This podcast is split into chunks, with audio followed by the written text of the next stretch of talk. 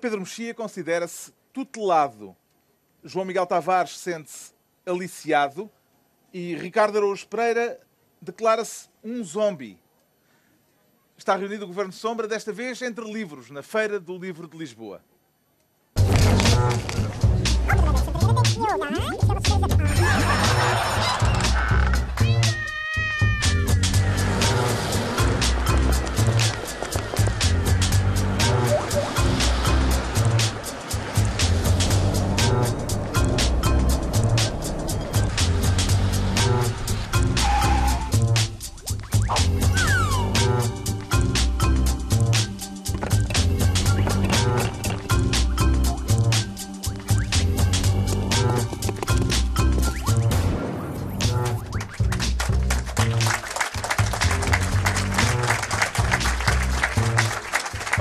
Sejam bem-vindos.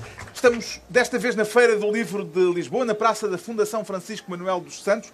Aliás, tal como o ano passado, também este, este ano viemos ver a feira para mais uma reunião do Governo Sombra. Fora do estúdio, Ricardo Araújo Pereira, gosta mais na Feira das Pechinchas ou das novidades? Eu varro tudo, Carlos. Uh, sou uma galdéria em termos de livros. Leva Uh, levo sacalhões. Levo sacalhões. Os senhores ali daquelas barracas de alfarrabista já me conhecem. Uh, Fazem-me sinais. Um, Piscam-te o olho. Que, por estarmos no Parque Eduardo VII, podem ser mal interpretados. mas que eu sei onde é que pretendem chegar. O mundo dos livros antigos de, requer, enfim, tem alguma... As pessoas desenvolvem uma cumplicidade umas com as outras uhum. e tal. E, e portanto, portanto, é um habitué. Passo ali, sim, e eles chamam-me à parte para dizer: olha, repare nesta edição que aqui tenho. Em princípio, isto reservei aqui duas ou três que lhe interessam. Já e comprou é... alguma coisa este ano, João Miguel Tavares? Sim, claro, claro, já comprei.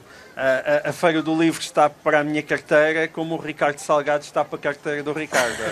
é, mais, é, é, uma desgraça, é, é, uma desgraça para mim, sim. Hum. Porque mesmo quem gosta muito de bater livrarias, encontra aqui, eu, sou, eu aqui ando pelos pavilhões obscuros, porque nós deparamos com uma quantidade imensa de livros que não, que não existem, porque não estão expostos nem são distribuídos nas livrarias habitualmente. Hum. Alguma vez pediu um autógrafo na feira? Já deu autógrafos, mas já pediu um autógrafo na feira, Pedro Mexia?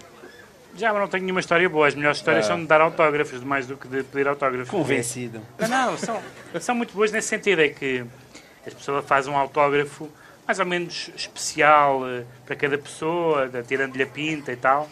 Uh, e, e, e, escreve o autógrafo e a pessoa às vezes lê à nossa frente, às vezes reage e há muitas maneiras de reagir. A maneira que, de, que mais me acontece é as pessoas voltarem atrás e dizer assim desculpe, não percebo o que está aqui escrito.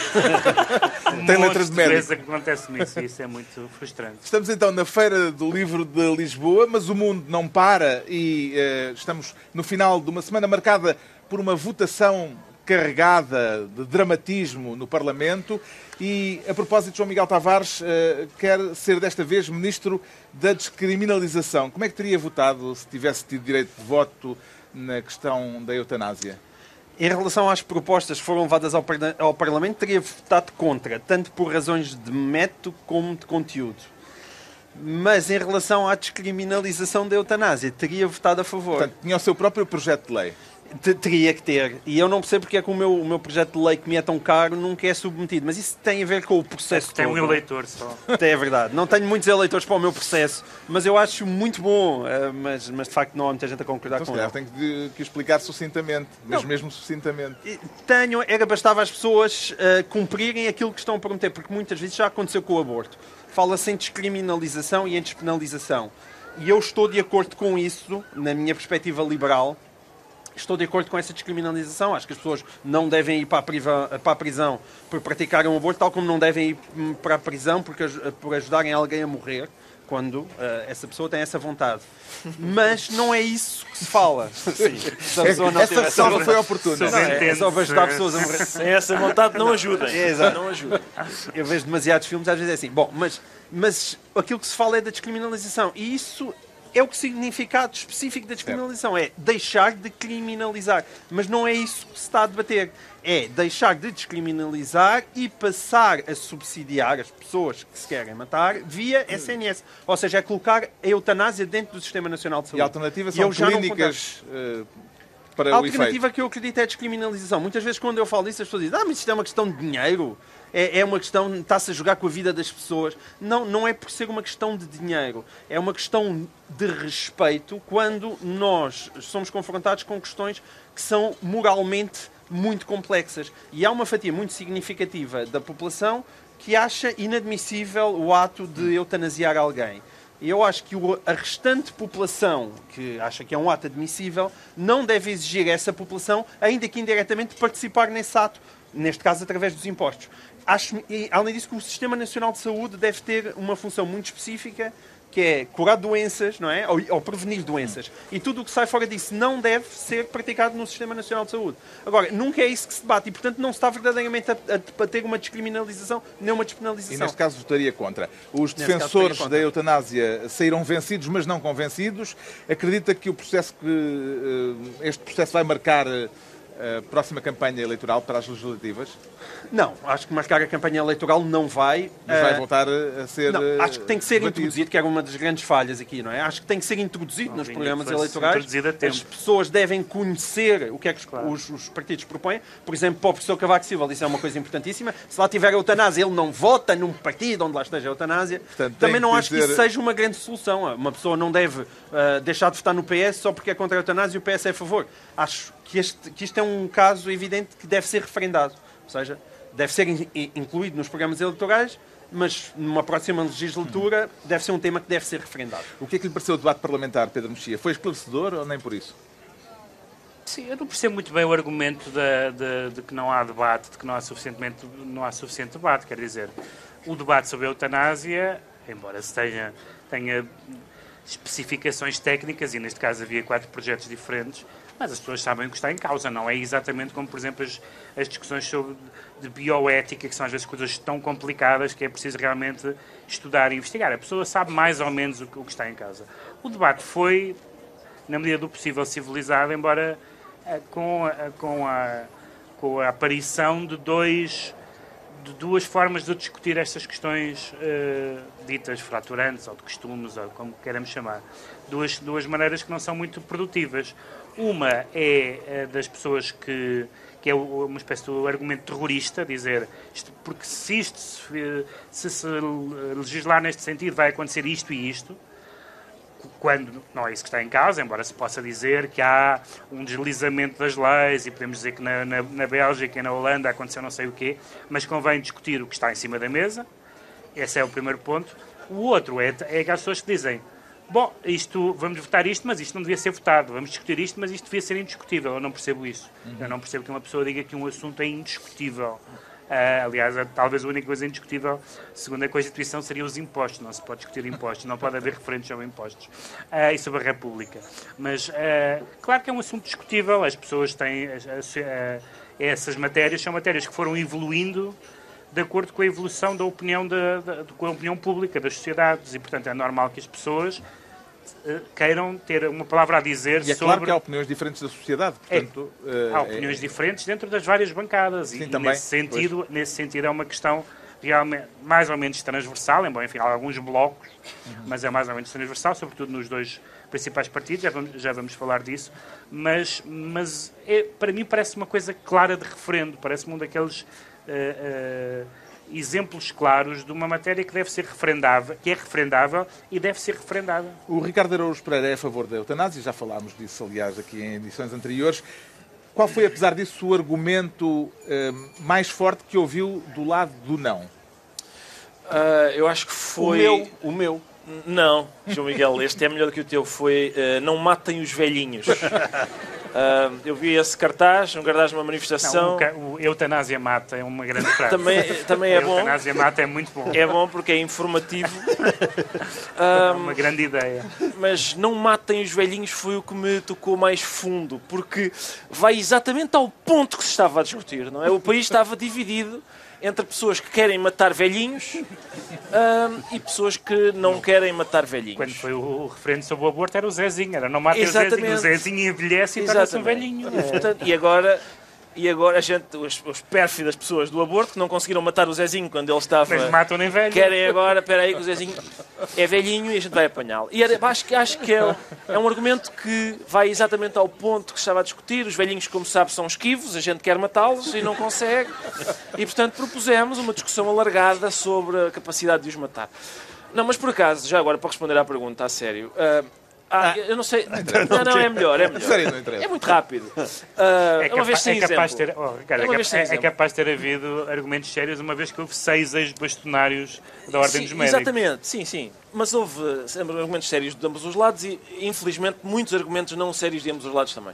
Mas, por exemplo, o Miguel Oliveira da Silva, que é o médico, um médico que, aliás, esteve. que eu fiz questão de conhecer, porque ele estava do meu lado na, na questão, na, na altura do aborto, e eu fui. Conheci-o muito brevemente, mas fiz questão de ir falar com ele sobre. Ah, ele agora, não sei, não sei se ele é pelo não, mas, é pelo, mas pelo menos tem dúvidas. Ah, E eu respeito as dúvidas que ele tem. Eu, eu- eu respeito o facto de ele dizer, eu respeito os receios que ele tem, porque também são os meus. Ou seja, ele diz que, que há, em, em países onde a eutanásia já foi aprovada, há abusos, há pressões sobre as pessoas para que, para que a reque- requeiram, há diagnósticos errados que produzem ah, efeitos trágicos, e isso preocupa-me, como é evidente. Ahm, já há outros argumentos aos quais sou menos sensível. Ainda hoje o, o professor Rui Ramos, no, no Observador, divide a discussão da seguinte maneira: o sim, as pessoas pelo sim, é- o que, o que querem é um encolher de ombros. É dizer, ah, faz para aí o que tu quiseres. É, E as do não, não. As do não importam-se com a vida dos outros. Ora, não me parece. Eu acho que o argumento central do sim é um argumento de preocupação com o outro, precisamente. Eh, Pelo menos para mim é uma questão de compaixão. É uma questão de eu não ser capaz de negar a uma pessoa que está desesperada e que reiteradamente pede uma coisa, eu não sou capaz de lhe dizer tenha paciência, mas não. Ah, por isso não, não me parece, de facto, que de um lado haja encolher de ombros e do outro haja preocupação com os outros. Entregamos ao João Miguel Tavares a pasta de Ministro da Descriminalização. Agora, o Pedro Mexia, ainda no mesmo tema, vamos continuar a falar eh, desta questão, quer ser Ministro da Consciência. Pareceu-lhe bem que os projetos de lei sobre a eutanásia tivessem sido votados de forma nominal, Pedro Mexia? Eu, à partida, acho que não há, em geral, não há, não há razão para os votos serem, a votação ser nominal. Mas, neste caso, havia uma questão de clareza e uma questão de, de- de- das pessoas assumirem a sua opção que fez algum sentido. Pergunto-lhe isto até porque o Presidente do PSD queria que a decisão fosse tomada não apenas não por voto nominal, mas por voto secreto. Eh, acredita que isso teria tido reflexos na- no resultado final? Pô, isso, isso tem a ver com o que se passou. O que se passou foi interessante pelo seguinte: tivemos três blocos, eh, tivemos dois blocos óbvios, que é o CDS a votar contra e o Bloco a votar a favor, em unanimemente, e portanto aí não há nenhuma novidade. Tivemos o Partido Comunista a votar unanimemente contra, por razões curiosas e algumas talvez inesperadas. E depois tivemos os- o, o PSD, nomeadamente, também houve dois deputados do PS, mas tivemos vários deputados do PSD, ou alguns pelo menos, a, a votarem de uma forma diferente da, da posição, não direi oficial, mas da oposição, da posição maioritária. E houve aí duas coisas muito estranhas para mim. Uma foi aquela subtileza das pessoas que conseguiram votar a favor de, de uns e votar a favor de outros projetos, eh, dando a entender que havia grande, umas diferenças muito significativas, mas, mas, mas havia uma ou duas diferenças significativas, uma delas tinha a ver com, com o SNS, mas a maioria, a maioria dos projetos, o que estava em causa era a mesma coisa. E, portanto, houve ali uma espécie de taticismo que eu não percebo muito bem. E depois temos uma coisa muito bizarra, que eu acho que é bizarra, mas eu não, não, sou do PSD, sou do PSD que tem que ver se é ou não bizarro, que é repetidamente o líder do partido e a bancada estarem em desacordo. Já começa a ser difícil haver alguma matéria em que não é, aparece o, o Fernando Negrão a tomar uma posição, aparece a maioria dos deputados do PSD a tomar uma posição, ouve-se os votantes do PSD a tomar uma posição e o líder do partido diz, não, mas a minha posição não é essa. E aqui, muito enfaticamente, E participou num- de pressões, por exemplo. participou num livro a favor do sim, eh, acusou os partidários do não de pressão. E atenção, eu acho que ele tem todo o direito a ter Neste a caso, por acaso, acho essa crítica injusta. É injusta. Não, o Rui tem todo o direito de ter uma opinião não estou- completamente Mas diferente. o que é que eu acabei de dizer? Peço desculpa. A última frase que eu disse antes de falares foi ele tem todo o direito de fazer isso. Agora, Presta atenção, João Miguel! Eu sei. Mas isso é aquela estratégia, mas estás a bater, não é? Não, Portanto, estou- é aquela estratégia. di- Ele tem direito, estou mas já dizer- agora, estou a dizer pumba, que- pumba, pumba. Estou a dizer que em questões jurídicas. Não que eu tenha ques- alguma coisa contra bater em Rui Rio, Oh, oh, atenção. Que em, que em- que em questões de várias natureza, nomeadamente jurídicas e nomeadamente agora estas supostamente de consciência, há uma discrepância entre o líder do maior partido da oposição ah, e, e a sua bancada. E isso, a certa altura, fica muito estranho, porque depois do que nós vimos foi, num assunto tão sério como a eutanásia, vimos, vários dirigentes do PSD, ou ex-dirigentes do PSD, vimos Luís Montenegro, etc., aproveitar para atacar o Rui Rio. Sim, Luís Montenegro- Quando, estamos a falar de uma coisa um bocadinho mais séria do que Luís essa, não é? Montenegro considerou desajeitada e desastrosa a forma como eh, Rui Rio geriu o é debate es- sobre que a é- eutanásia. Que é uma escadinha, apesar de tudo, entre desajeitado, e e desastroso. sim, eh, Sim. começa no desajeitado Não e depois são bem sinónimos. escala para, para desastroso, Sim. não é? Eh, o facto de ter a bancada, uma vez mais contra ele, Rui Rio, fragilizou? Pois, Ou isto é uma, condi- uma, uma, uma questão muito específica? Pode-se dizer, a bancada, não é, a bancada não é dele. A bancada, aliás, era minoritário, tanto quanto se sabe nos deputados que declararam a sua, eh, o seu voto nas eleições internas do PSD. Agora, qual é a posição dos eleitores do PSD? Há, há eleitores Ninguém diferentes. O- sabe. O, o- Ninguém exatamente. sabe o é partido tem posição. o partido tem desde pessoas liberais a pessoas conservadoras, ah, três sociais-democratas, ah, e portanto é um, é um partido com alguma, com alguma diversidade. Mas o que é interessante é saber se, em todas estas questões que têm vindo a lume, ah, sobre a justiça, etc., por exemplo, o Rui Rio tem posições que eu, que eu nunca ouvi nenhum, nenhum, presi- nenhum social-democrata, nenhum, nenhum filiado no PSD a defender, por exemplo, a história da, em relação, por exemplo, à, à Procuradora-Geral da República. Todas as pessoas do PS que eu conheço são fervoro- fervorosos adeptos da manutenção de Joana Marques Vidal. Rui Rio e tal. Ainda e há, não se sabe, e há várias outras matérias, há várias outras matérias em que não se sabe exatamente qual é o grau de identificação que há entre um líder do partido e o seu partido. Eu acho que isto é um problema. Santana Lopes considerou o chumbo da eutanásia no Parlamento a maior vitória política do centro-direita em Portugal. Eh, onde é que fica o Partido Comunista nesta análise do candidato derrotado à liderança do PSD, Ricardo Araújo Pereira? Eu acho que é uma análise bastante perspicaz. Ah, eu, quer dizer, uma votação em que o CDS e o PCP votam do mesmo lado, ah, para uma pessoa menos avisada, talvez desaconselhasse retirar leituras ideológicas. Mas o Santana Lopes disse: Nah, vou avançar na mesma. Ah, e, portanto, isto foi a vitória do centro-direita, diz ele. O que significa que o centro-direita em Portugal é composto pelo PCP, pelo CDS, por alguns deputados do PSD e por alguns deputados do PS. E a esquerda é o PAN, os Verdes, alguns deputados do PS, alguns do PSD, curiosamente, e o Bloco. Hum, eu que sou uma pessoa que nunca votou, hum, que só votou em partidos à esquerda do PS, constato que várias vezes na vida votei no centro-direita. Sempre a aprender. constata-se, sim, constata-se ainda, uma vez que a lei não passou, que o centro-direita está em maioria na Assembleia da República. E por isso a geringonça acaba por ser milagrosa, não é? Isso Ah, é. É, não é? A geringonça é sempre milagrosa. Hum, e bom, E é isso. É Quando- isso. Quem foram os maiores derrotados e os maiores vencedores neste debate no Parlamento? João Miguel Tavares. É, e se, se me perguntares a, a partir da perspectiva do conteúdo das propostas, eu diria que não te quero responder a essa pergunta. Porque é para não, que é para não estar a fazer uh, o papel do Pedro Mexia nesta matéria em relação, nomeadamente ao Rio. Porque a eutanásia não é um assunto que tenha que ser assumidamente ideológico. Não tem que haver partidos Mas, para eh, discutir a eutanásia para um lado ou para o no outro. Parlamento, há ilações políticas Certo. a tirar Já. daquilo que aconteceu. Na forma. Eu tiro as minhas eh, ilações políticas Então venha na forma. a leitura na forma. Foi aquela que eu já disse há pouco. Ou seja, em termos de forma, acho errado. Acho que maior- os, os maiores partidos, tirando o PAN, os maiores partidos não se tinham pronunciado sobre a eutanásia, nunca falaram de eutanásia no- na campanha eleitoral, não estava nos programas partidários. E este debate foi um debate mínimo de uma questão super complexa para a qual os portugueses merecem ser chamados a pronunciar-se, exatamente porque a questão não é eh, política em si, quer dizer, não é diretamente ideológica. É um debate E- que está prometido vai Daí eu continuar. achar injusto uh, ser apontada a eutanásia para, como exemplo de Rui Rio não estar sintonizado com a sua Era bancada. apenas o 14 exemplo. Não, É, não mas, é, mas não nem é o- como 14 exemplo, porque isso é introduzir uma, um- um- uma pedrinha ideológica num assunto que não tem que ser. Olha, toda a gente à direita, mesmo do. do, do aliás, tenho a certeza que no PCP haveria gente a favor da eutanásia, estava capaz de apostar. No CDS tenho dúvidas, mas no PCP com certeza que haveria. Não tem que ser uma questão ideológica. O Pedro Mexia fica então Ministro da Consciência por esta semana. É a altura do Ricardo Araújo Pereira se tornar Ministro da Disneylândia. E a quem é que cabe o papel de Rato Mickey nessa Disneylândia, É, Ricardo Araújo eh, Pereira? cabe a uh, Nuno Melo. Uh, por- o que se passa é o seguinte, só para terem... As, as pessoas às vezes dizem que... uh, enfim, que os políticos, o discurso, o debate político está afastado das pessoas. Isto é uma ótima maneira de convocar as pessoas Ou para que o é debate cinzento político. Ou que é também. cinzento, que é cinzento. E aborrecido. Quero falar de uma troca de bocas entre, no Twitter, bocas, no Twitter bocas. entre eh, o Sim, PS e o CDS Exatamente. Na Portanto, sequência do Congresso Socialista. É isso. Portanto, uh, Nuno Melo foi. É uma, é uma tradição, não é? Os, os partidos fazem os seus congressos e convidam pessoas de outros partidos.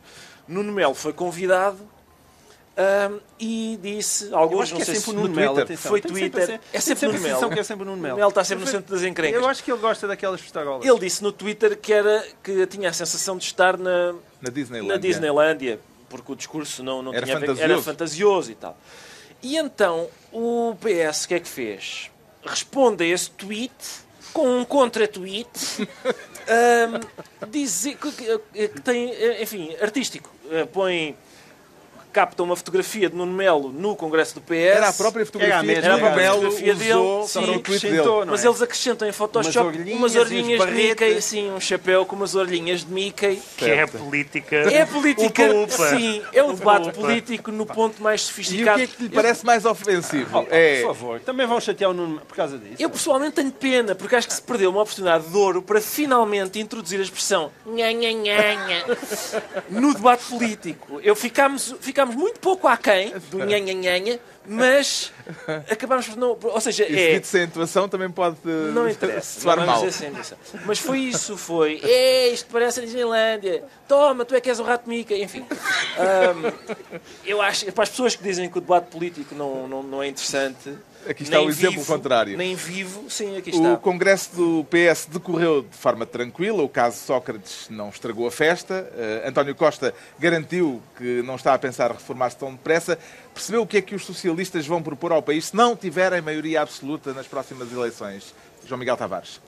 Eu não sei exatamente o que é que eles vão propor ao país. Acho que vão propor pragmatismo, porque isso aí, António Costa é um pragmático por excelência e, e a questão ideológica também. É verdade que ele tem alguma ideologia no discurso, como todos, mas é, é, é apenas para decorar. Verdadeiramente ele no dia a dia é um pragmático, Certo. como se tem visto. Mas mais geringonça, uma geringonça sem os comunistas, eu navega- eu- navegação à vista, piscando o olho à direita e à esquerda. Não, ele tem dito, eh, quer dizer, isso aí não pode ser acusado de ter andado a esconder as mãos. Ele, ele tem dito muitas vezes que se tiver oportunidade, gostaria, mais uma vez, de renovar estes acordos, por razões óbvias. Tem quatro anos de paz social, como nunca se viu, e qualquer pessoa admitirá, incluindo partidários da Jeringonça, que, se fosse o PSD estar no governo, que gritaria que haveria para aí sobre o estado dos hospitais e sobre os pobres. Até Angela. Merkel já é aplaudida na Avenida da Exato, Liberdade. exato, exato, isso não há dúvida. Agora, aquilo que António Costa realmente vai fazer vai ser muito interessante, porque eu acho que ele não vai ter a mesma sorte. Vai ser reeleito certamente primeiro-ministro, mas o período 2019-2023 não vai ser 2015-2019. Vai ser muito mais difícil, muito mais difícil. As condições económicas não, não- tudo indica que não vão continuar iguais. Os juros já começaram a, a subir, o crescimento português já começou a diminuir, como sempre, a a desacelerar, melhor dizendo, e, e as condições vão ser muito mais complicadas. Se daí de repente pode vir um bloco central, eu tenho as minhas dúvidas. Mas uma geringonça igual à que houve não me parece que vá acontecer novamente. Um dos consensos na análise do Congresso eh, parece ser a ideia de que o chamado Pedro Nunismo terá marcado pontos. Eh, o que é que Pedro Nuno Santos vai poder fazer com a atenção que conseguiu atrair para ele na batalha, Pedro Mexia? Bem, António Costa já disse que não é para já, não é? Disse que, Sim, que não, avisou não- que não está para se reformar. que não dá para se reformar. O que, é- o que é engraçado, isso, é- o que vai ser interessante nas próximas eleições é que António Costa anunciou ao país que, que o paradigma mudou. E o que o paradigma mudou quer dizer que a partir de agora, a partir de agora das últimas eleições, e, e portanto das próximas, Portugal funciona assim. Há dois blocos, a esquerda e a direita. O que tiver mais de 116 deputados, o que tiver 116 ou mais, governa. Isto foi o que ele disse. Enquanto bloco, o bloco das esquerdas e o bloco das direitas. E pronto, e mudou tudo, e não, não é quem fica à frente, etc. O que eu acho tão legítimo como outra coisa qualquer. Nunca fui eh, partidário da tese da ilegitimidade. Agora, e se António Costa tem maioria absoluta? E se ele não precisar? Ele continua a dizer-nos que, mesmo que não precise, uh, vai manter uh, acordos à esquerda, porque, claro, lhe, lhe interessa esta paz social, que, que o João Miguel falou, etc. Mas ninguém ninguém na política vai buscar a ajuda de que não precisa. E basicamente o que António Costa conseguiu fazer com este acordo de, de governo foi uma coisa que estava nos sonhos do PS desde sempre, que nunca tinha sido cumprido completamente, que é o PS pode ser governo com qualquer partido. Já foi, neste momento já foi. Portanto, o PS é o único partido, é o pivô, é o único partido que pode ser governo com qualquer partido, mesmo que não ganhe eleições por definição, o PSD não alcançará governo com o Bloco nem com, nem com o Partido Comunista. E, portanto, isso foi, isso foi um, um ganho que António Costa teve. Pedro Nuno Santos, aparentemente, faz parte daquela ala que diz: não, não, é, será, sempre, será sempre com a esquerda que serão os nossos entendimentos. Mas os eleitores socialistas, em noites eleitorais diferente, ligeiramente diferentes da última, vão perceber que essas contas, se calhar, não são muito simpáticas. Porque o que é que o PS quer? O PS quer assumir que está se, sempre e para sempre mais perto dos, seus, dos partidos à sua esquerda ou que está sempre mais perto do poder. Porque uma coisa é ser o pivô e dizer nós somos o partido natural do governo e, e fazemos pontes, com, em matérias europeias somos uma coisa, em matérias orçamentais somos outra. E isso garante o PS no poder durante muito tempo. Se, se não é isso, uhum. se é não, o nosso parceiro é a esquerda, então basta terem um resultado ou muito mau ou muito bom que isto é a maioria absoluta, que neste momento não é impossível, para isso e entra em vigor o pragmatismo é, que falava E António Costa é um pragmático e acho que isso são intenções piedosas. O Ricardo Araújo Pereira fica assim ministro da Disneylândia e estão entregues as pastas ministeriais por esta semana. Desta vez estamos na Feira do Livro de Lisboa, com a praça da Fundação Francisco Manuel dos Santos cheia de gente para este Governo Sombra. E agora o João Miguel Tavares sente-se aliciado. E este caso parece-lhe aliciante, João Miguel Tavares? Não, não é muito aliciante. Eu diria que é mais sintomático de um estado muito deplorável de coisas que não para de se agravar. Quero falar uma vez mais do escândalo. Do, uma vez mais, não. Quero falar de um novo escândalo Sim. no futebol português, desta vez a partir de uma reportagem da SIC, eh, com suspeitas de que o Benfica terá tentado aliciar jogadores do Marítimo eh, num jogo decisivo há duas épocas, eh, quando o Benfica foi campeão. Exatamente. E como isto toca ao Benfica. Uh, e nós somos quatro benfiquistas, como sabe, também temos a obrigação de trazer isto para aqui, que é para não estarmos sempre a bater nos mesmos, não é? Um, e a, a, reportagem da SIC, quando nós olhamos para ela, é, digamos assim que podemos considerar que não é das reportagens de investigação mais fundamentadas que a gente viu neste sentido. É uma câmara apontada a um senhor que nós não sabemos quem é, que está com a voz disfarçada, e nós estamos obrigados a acreditar no jornalista e na solidez da sua fonte. E, evidente, os benfiquistas mais fanáticos vão olhar para ali e dizer mas claro, que ele não se sabe nada, então, por amor de Deus. Isso é legítimo. Mas e depois, eu estava a ver a, a, CMTV e de repente entra o agente César Boaventura, que é um dos que acusados é estar envolvido naquilo. Estar envolvido e o agente César Boaventura começa-se a defender daquilo. E quando ele acaba de se defender, eu fico extremamente convencido que aquilo é verdade. foi uma defesa espetacular, porque é alguém que está a ser acusado, mas você uh, foi ali, e ele realmente admite que esteve na Madeira naquela altura e tal, mas era, era apenas para agenciar jogadores. É verdade que não agenciou nenhum, ele admite, veja, as negociações correram mal.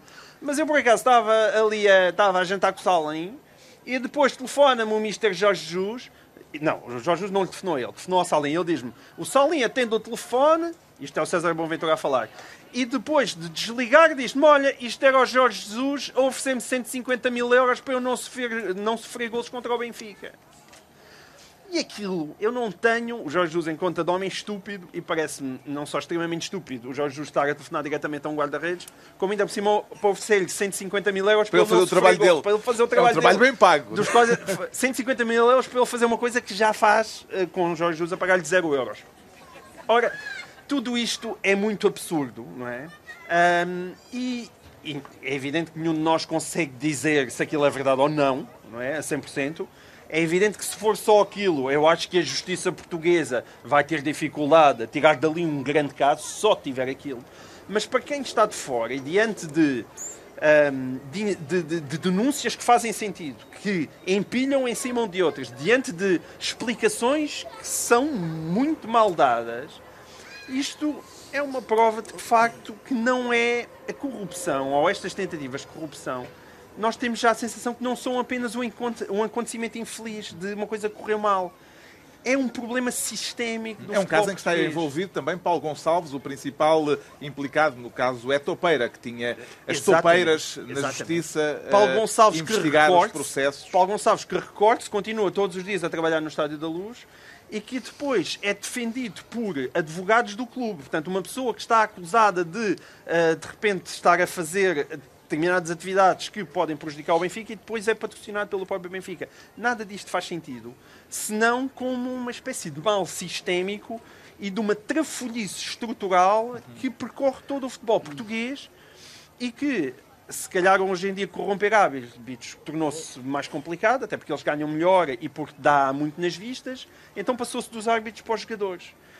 Com a agravante que tem a ver com uma coisa em que eu quase me sinto um homem de esquerda, que é a questão da desigualdade, que é uma preocupação enorme, não é, na sociedade e com razão. Quando falamos nos Estados Unidos e no mundo inteiro falamos na desigualdade, mas há uma profundíssima desigualdade no futebol que se tem estado a alargar de época para época.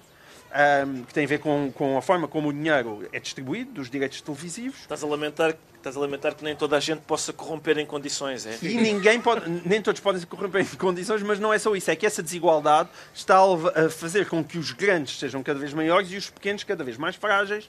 E, portanto, através de compra de passes, através de empréstimo de jogadores e através desse tipo de, digamos assim, trafolhice mais sofisticada, eh, estamos Mas, no a olhar caso, para o futebol estamos português. a falar de trafolhices nada sofisticadas e bastante grosseiras até. É, Não, há várias camadas. Há várias camadas, claro. Sim, há neste trafolhice de- momento, Para quem eh, gosta a de trafolhice, há muita são minimamente trafolhice. Não, há, há é. trafolhice de fast food e há trafolhice gourmet.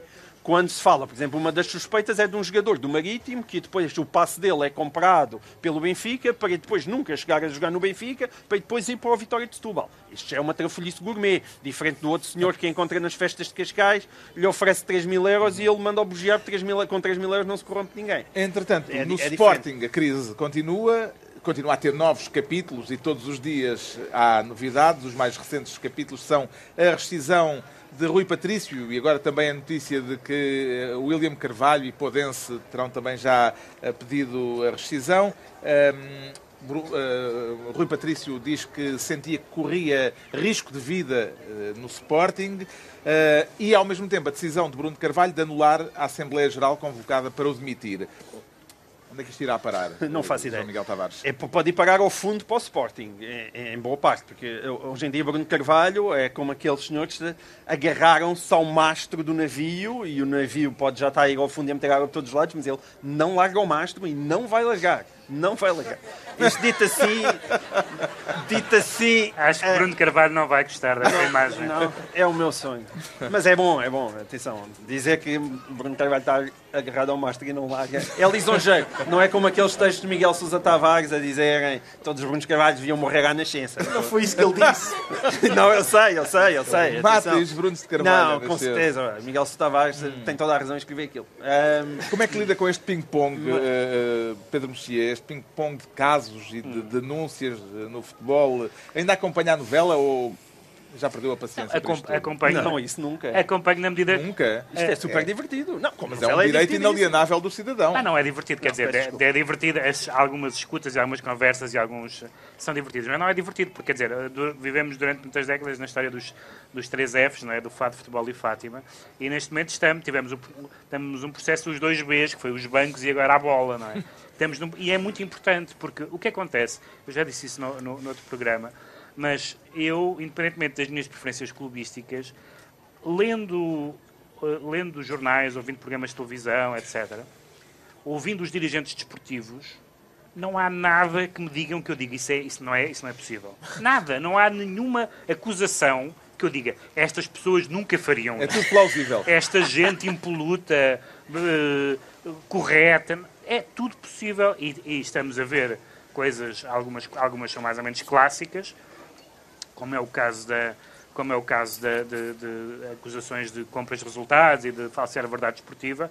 Outras são de outra natureza e mais bizarras, como, como ver presidentes a acicatar claques contra os seus jogadores. Isso é uma fase nova, Sim. digamos assim. É uma mas, mas eu não, mas eu, é divertido às vezes ouvir algumas conversas, mas é muito preocupante porque eh, alguém falava da, da, da- importância que o futebol tem como uma espécie de, de- de- de coesão social e não, apesar de tudo, as pessoas eh, é bom para a sociedade, mesmo para quem não gosta, mesmo para quem não gosta de futebol.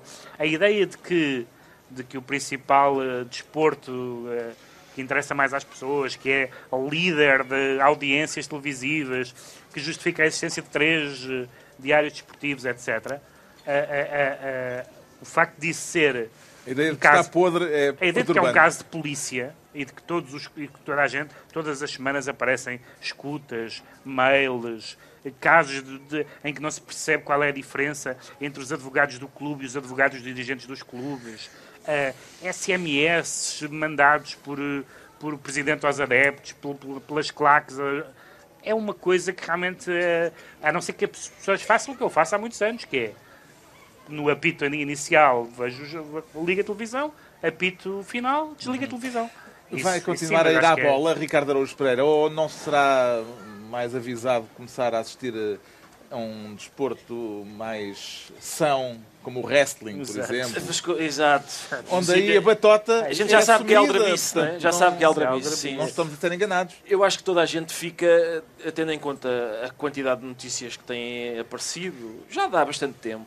eh, Toda a gente fica a pensar o que é que eu, o que é que eu estarei a ver quando, quando vejo o futebol. E isso é trágico, porque ah, o, o escritor espanhol Javier Marias diz que o futebol é a recuperação semanal da infância.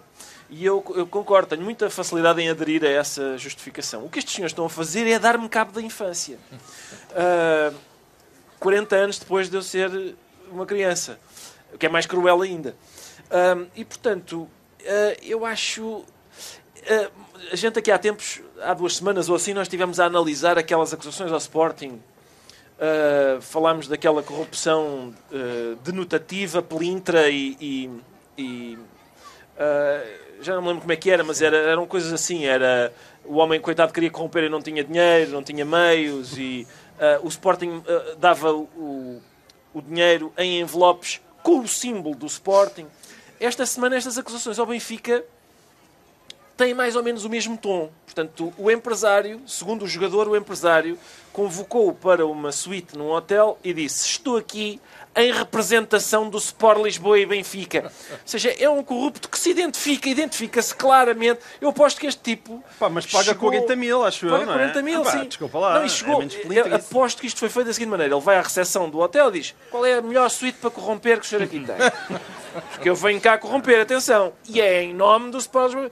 É uma coisa... Lá está, os corruptos não costumam publicitar, não é? Costuma ser uma coisa feita mais à, à surreal. Mas tu também tens que admitir que o corrupto tem que dizer para qual clube é que o homem resolve fazer a... Não, não necessariamente. Não necessariamente. Senão, Até porque senão naquele caso... fica Não, não, indeciso. Espera desculpa lá, é para marcar gols Miguel. ou é para pontapear o Na- adversário? Naquele caso, era tão óbvio, portanto, é, um- é uma pessoa que vai pagar a jogadores do Marítimo para eles perderem contra o Benfica. Hum, Não, não, não, mas espera lá, mas também há uns que Acho pagam que para jogador- ganhar ao Benfica. O jogador estava na dúvida. a pagar mas para isto, ganhar. isto é a favor do Porto, é? Pá, acho uma coisa um bocado estranha aquilo. Mas, eh, mas, mas eh, isto, é, isto é um escândalo. Se for verdade, isto é escandaloso. Se for mentira, também é escandaloso, porque eles estão-me a dar cabo, por causa daquilo, estão-me a dar cabo da infância. E há outra, há uma série de desculpas que me começam a inquietar, que é a história de abafar. Neste momento está-se a abafar em cadeia no futebol português. Hoje à tarde, Abafar, sabes, também tem Eu sei, eu sei. Uma grande. Ah, mas, não, mas é, o, é, o, é o verbo usado e eu não tenho culpa. Ah, é- hoje, ao almoço, Bruno Carvalho chamou a imprensa e disse isto do Rui Patrício.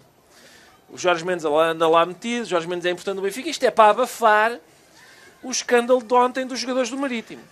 Mas o Benfica disse que o escândalo dos jogadores do Marítimo era para abafar o cashball do Sporting. Mas o Sporting disse que o cashball era para abafar Os vouchers. os mails. Os mails, é os mails. E o Benfica disse que os mails eram para abafar a má gestão que o Sporting faz e, portanto, há um abafamento uh, contínuo e eu sinto-me abafado.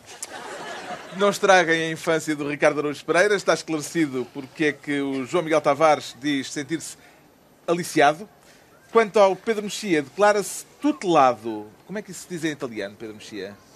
Não Não sabe. sei, deve ter consoante Quero falar do carrossel político em Itália que fez afundar esta semana as bolsas de valores pela Europa Um toda. carrossel que aparentemente acabou em bem, quer dizer, em mal. Quer dizer, Não, pois, espera, mas eu, eu, eu explico o que é que eu digo em a bem. meio da semana parecia inevitável que houvesse novas eleições eh, e eh, houve até uma declaração de Bruxelas que exaltou os ânimos em Roma. Entretanto, já há a perspectiva de um governo, eh, embora um governo que é anti-Bruxelas. Vamos tentar usar a linguagem da ciência política, que é o, as eleições foram ganhas por um partido grotesco, eh, como dizem os cientistas políticos, que é o Movimento 5 Estrelas, e apoiado por um partido perigoso, que é o Movimento Liga Norte. E, portanto, não se estragam duas famílias, juntaram-se e criaram uma, criaram uma, uma coligação governamental. Uma coligação governamental que foi recusada, dentro dos seus poderes, ou melhor, não foi a coligação em si que foi recusada, mas foi recusada o nome O proposto ministro. para Ministro das Finanças, foi recusado pelo Presidente italiano. E foi falada durante, uns, durante uma, uma semana, durante uns dias, a possibilidade de um governo técnico, de um governo neutral. E, portanto, o que, é, o, que, o que esteve ali em causa, depois isso não aconteceu, houve mudanças de nomes, ah, e as, as mudanças, e, portanto, esse governo vai avançar, já, já, já tomou posse, ou, não sei se tomou posse ou vai tomar Não, posse. não posse, Ah, mas vai tomar posse e, foi, e, e foi muito engraçado o resultado final, porque o ministro, o ministro que tinha sido nomeado ou proposto como ministro das Finanças e que foi recusado por ser eurocético, tem agora a pasta dos assuntos europeus. É uma boa pasta para um eurocético, é, faz uma, tem uma lógica total. Bom, mas o que, é- o que acontece foi o seguinte: portanto, foram, venceram dois partidos populistas. Ou venceu um e o outro teve uma, uma- um resultado muito bom. E há um sentimento absolutamente eh, anti-europeu, eh, anti-Bruxelas, anti-Berlim, essas coisas todas. O que é que, o que, é que um, um chefe de Estado faz? É, é a melhor coisa que um chefe de Estado pode fazer, por mais por péssimo que seja este governo, a, a coisa mais avisada que um chefe de Estado pode fazer é sim senhor, os senhores votaram, mas não, mas não, esqueçam.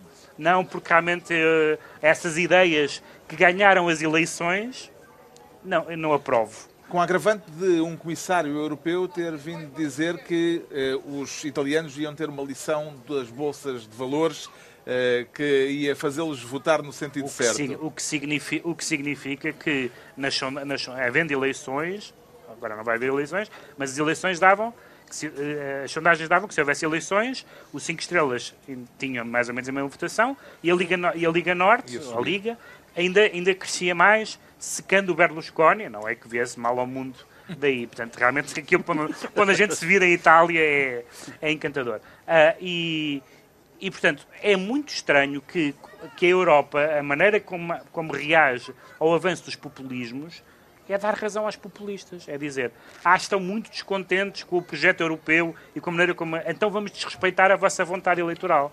E isso é o, o remédio para a catástrofe. Por isso é que eu digo, acabou em bem, porque foi respeitado o voto dos italianos, mesmo que eu discordo do voto dos italianos, enquanto cidadão europeu, que não sou italiano, naturalmente, mas, mas o acabar em, em bem não é uma boa notícia, mas tudo é melhor notícia do que desrespeitar os eleitorados. Foi uma semana em termos políticos europeus muito movimentada. Em Espanha também se vive em tempos de crise política.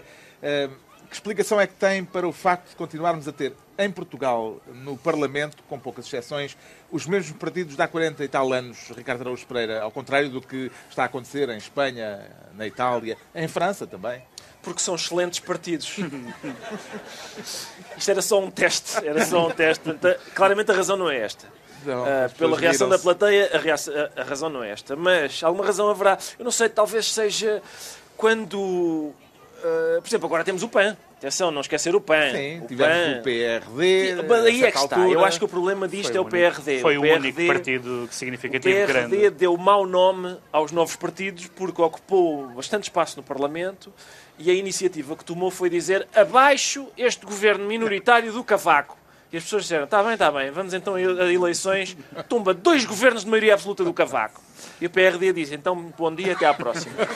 E é capaz de ser disso, não é? Uh, as pessoas ficaram escaldadas relativamente a novos partidos, Não talvez. temos também grande uh, imaginação política, se calhar à medida daquela que os italianos, nomeadamente os italianos, uh, revelam, que estão sempre a inventar Sim, novas fórmulas novos, políticas. sim. Inventaram, o- inventaram tanta coisa já, o fascismo uh, e por aí adiante. É que coisas giras, sim. são, são muito criativos. Em Espanha caiu o governo do PP com uma moção de censura dos socialistas que teve os votos do Podemos e de vários partidos eh, autonómicos. Ah, e lá, quem faz passar uma moção de censura fica imediatamente no poder. Portanto, Pedro Sánchez é o novo primeiro-ministro espanhol. Que futuro é que antevê para esta geringonça espanhola, João Miguel Tavares? Um futuro brilhante. É Heringonça. A Heringonça. Ou Geringuença. Atenção, aquilo claramente, eu não tenho a menor dúvida que o Sanchez foi in- inspirar em António Costa. Eh, foi o António Costa que inspirou aquilo tudo. Um, o, o que faz sentido, atenção, António Costa, por exemplo, inspira-se em bons programas de televisão, como o Governo de Sombra. Portanto, o Governo de Sombra sugere que façam checklists, não é? E ele a seguir vai ao Parlamento, ah, não, agora vamos fazer uma checklist para os membros do Governo. E, portanto, como, é, como ele se inspira nos bons, ele depois também vai inspirar. Aquilo, ninguém acreditava naquilo. Aquilo, nós ouvimos a descrição, ninguém acreditava, era uma coisa completamente improvável e de repente, do nada, uma- um, um- um político que já, já toda a gente estava a dar como enterrado ressuscita. E eu pensava, onde é que eu já ouvi isto? Portanto, E olha, conseguiu uma coisa um farol, extraordinária, um porque farol se fosse com o apoio, com o voto favorável dos cidadãos, eh, os cidadãos obrigava a que houvesse uma marcação prévia de eleições. Neste caso nem é isso é necessário, portanto ele não se comprometeu sequer com eleições E quem antecipadas. promove a moção ia ganha. Pumba vai ganhar o direito de ir para o governo. Aquilo é impecável. Que é o partido que está em quarto lugar nas Nas sondagens. sondagens. Incrível. Realmente. Incrível. Ouçam, É incrível. a geração Costa. Ultrapassou Costa pela, pela esquerda. É possível. Claramente. Bem, bem, Claramente. temos que ver quanto tempo é que ele lá sem, Claramente. se aguenta, mas, mas, mas é incrível. Tem Incrível. 84 deputados em 350. Não Aqui é um fala-se do Pedro é um fala-se do Pedro Nunismo, mas isto é o costismo a chegar à Espanha. Incrível. Já sabemos porque é que o Pedro Mexia se diz tutelado. Vamos agora tentar perceber porque é que o Ricardo Araújo Pereira deixa sentir-se zombie. E que tal é a sensação, Ricardo Araújo Pereira? É igual, ok, é igual. É, Morto na- vivo ou vivo morto? é, na, na verdade não sou eu, é, Ah, é- não. foi uma história. Quero falar do caso de um jornalista ucraniano que eh, foi morto Morreu, sim. e não e foi agora hoje. apareceu esta semana apareceu esta vivinho semana, da Silva. Exatamente. Portanto, é um jornalista ucraniano. a sua própria não, o morte. jornalista é russo, não é? O jornalista é russo, mas estava na Ucrânia, é crítico do governo russo, morreu a certa altura desta semana e ressuscitou. Não, ele morreu, já tinha morrido há Já- mais ah, tempo já tinha morrido. e ressuscitou esta E ressuscitou semana. esta semana. ahm, E esta e Paulo- assumiu esta- que tinha ah, encenado a sua própria sim. morte. É uma espécie Mas a de- Hollywood, eu vi a descrição Sim. daquilo, havia buracos na camisola. Havia, havia. Ele bebeu sangue, de porco. Não bebeu, meteu sangue de porco na boca. Exato. Feito Portanto, é depois. É uma simulação de morte que está ah, interdita a jornalistas judeus, por exemplo. Olha, aí está um ângulo que ninguém ainda abordou. Vês? Mas eu lembro-me sempre daquele quadro que está no Museu Nacional de Arte Antiga, que é, o, é a visão do inferno dos judeus. Eles estão com a boca aberta e o demónio está a esguichar sangue de leitão para dentro da boca dos desgraçados. Mas, mas esta Páscoa jornalística deste, deste homem que ressuscita O que é que o fascina nesta história? é tudo muito bom. Quer dizer, eu, eu, eu acabei por não, não perceber exatamente a vantagem da, estra- da estratégia, porque, quer dizer, se, se o que eles dizem é os russos queriam matá-lo e eles assim, simulando o homicídio dele, ah, fizeram, expuseram, expuseram Tiraram-no de circulação. Sim, expuseram o plano dos russos. Eu não sei como. Se, se o Putin tivesse, tivesse estado numa conferência de imprensa e dissesse o quê? Já? Era, não era só às 10h30? Aí sim, a gente tinha percebido claramente. Ah, pronto, havia aqui uma, uma intenção que foi gorada. Agora, ah, ele de repente apareceu lá com umas calças de fato de treino a dizer não, realmente estou vivo. Li com muito interesse todos os obituários, agradeço aos meus amigos, ficaram conduídos e disseram Isto é coisas capaz, muito simpáticas é capaz sobre é mim. de não ter um efeito muito benéfico nas relações entre russos e ucranianos. tem- Estavam mas tão atenção, boas. mas há- Estavam, estavam tão boas. Mas é há, uma há- pena. Há, um pormenor que é especialmente cruel, ah, que é, ele diz que os russos tinham planeado matá-lo. A operação estava montada para a véspera da final da Liga dos Campeões. Portanto, nem deixavam o homem saber quem era o campeão da Europa em 2018. Eu acho que devia haver uma linha na Convenção de Genebra que é, pá, sim, sim, mata-o, mas ao menos espera que o homem veja O gol do, do Gareth Bale. Israel agora parece que quer proibir os prisioneiros uh, palestinianos de verem os jogos do Campeonato do Mundo e há uma É, pá, grande incrível. celeuma à volta disso. Eu devia haver um limite para a crueldade. Já, e esperemos que, os- que lá os resultados sejam Não, isso são de só se certeza. saibam a posteriori, não, Não, é? a FIFA tem fama de Tem boa não fama, tem, tem. corrupções. Tem, tem. Eh, já alguma vez teve a fantasia de gostar eh, de saber o que diriam a seu respeito depois da, da sua morte? eh, mas estando, na verdade, vivo, João Miguel Tavares. Não, não, eu realmente fantasio com algumas coisas, mas as coisas com as quais eu fantasio geralmente implicam estar vivo e em excelente forma. Não, esta física. também. Portanto, com- comigo morto nunca fantasia grande coisa. Não, Não, fantasiar consigo vivo, Não. pensar em que está morto. não, essa- não, não. Não, Portanto, não, vai, não vai ingerir o sangue de porco eh, Não. para fazer o número do. Não, mas certamente digam coisas mais bonitas de mim morto do que dizem vivo. Eu sou muito atacado, eh, portanto, sim. Por aí, não é? Se eu, olha, se eu tivesse, se calhar, com um déficit muito grande de autoestima, toda a gente a dizer mal de mim, dizer, és um palermo, João Miguel, acontece muito. Se calhar peço ajuda aos serviços ucranianos, eh, limpam-me o sebo durante três dias, eu Só tenho os para ver o que é que obituários, acontece. tenho os obituários obituários, apesar de simpáticos, tudo simpáticos. até tu te sentes na obrigação de dizer bem de mim. Até Em princípio, direi. há gente que vai gastar algum dinheiro em pirotecnia. É isso. Muito Tive bem. só para chatear o Sócrates, não é? Afinal, não. Saltamos para os decretos Tá, e o. Ricardo Araújo Pereira decreta. Ah! Ah, não. Ah! Ah, o decreto é ah. Pelo seguinte, porque esta semana eu fiz ah, então a Roseanne é uma besta. Eu não sabia. A Roseanne é uma uh, comediante americana que tem um programa. Tinha. Tinha um programa na televisão e ela, no seu. uh, Era uma grande apoiante de Trump. um grande apoiante de Trump, aliás, a personagem dela na série também fazia de apoiante de Trump. Ela, no seu tweet pessoal, eh, eh, fez um comentário estupidíssimo e racista. E, e a ABC eh, cancelou-lhe a série. Eu fiz, ah, a Roseanne é uma besta. Qual é o problema disto? É que a Roseanne é uma besta há 30 anos. Ou mais, a Roseanne está farta de pôr tweets destes. E, portanto, a decisão de lhe cancelar a série, já é esquisita, porque a ABC a contratou sabendo que ela era uma besta. Segundo, é a mesma ABC que, em fevereiro, impediu a transmissão de um, de um episódio de uma série muito engraçada chamada Blackish, porque a série abordava a questão de, de- dos, dos jogadores se ajoelharem na- no futebol americano. Ah, não são exatamente heróis. E depois, a questão agora, quando eles ah, lhe acabam com o programa, a questão de saber é ah, o que é que a gente faz a bestas? Dizemos, as bestas não podem trabalhar. Porque a questão, é- ela não foi, ela não, não, não disse isso no, No programa. programa. Isto são as opiniões pessoais do artista e o trabalho do artista. Ou seja, é a questão do Celine e do Pound.